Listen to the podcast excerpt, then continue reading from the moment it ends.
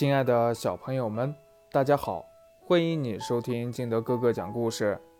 今天我们继续来讲《小王子》三十九。就这样，小王子驯服了狐狸。当出发的时刻就快要来的时候，啊，狐狸说：“我一定会哭的。”这是你的过错，小王子说。我本来并不想给你任何痛苦，可你却要我驯服你。是这样的，狐狸说。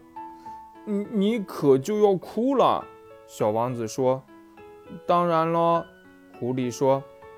那么你什么好处也没得到？由于麦子颜色的缘故，我还是得到了好处，狐狸说。然后他又接着说：“再去看看那些玫瑰花吧，你一定会明白，你的那朵是世界上独一无二的玫瑰。你回来和我告别时，我再赠送给你一个秘密。”于是小王子又去看那些玫瑰。你们一点儿也不像我的那朵玫瑰，你们还什么都不是呢。小王子对他们说：“没有人驯服过你们，你们也没有驯服过任何人。你们就像我的狐狸过去那样，它那时只是和千万只别的狐狸一样的一只狐狸。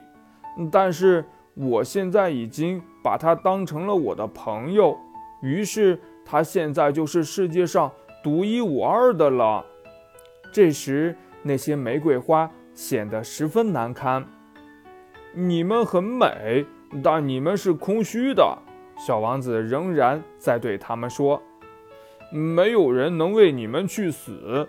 当然喽，我的那朵玫瑰花，一个普通的过路人以为它和你们一样，可是它单独一朵就比你们全体更重要，因为它是我浇灌的，因为它是。”我放在花罩中的，因为它是我用屏风保护起来的，因为它身上的毛虫，呃，除了留下两三只，呃，为了变蝴蝶而外，我是我除灭的，因为我倾听过它的哀怨和自诩，甚至有时我聆听着它的沉默，因为。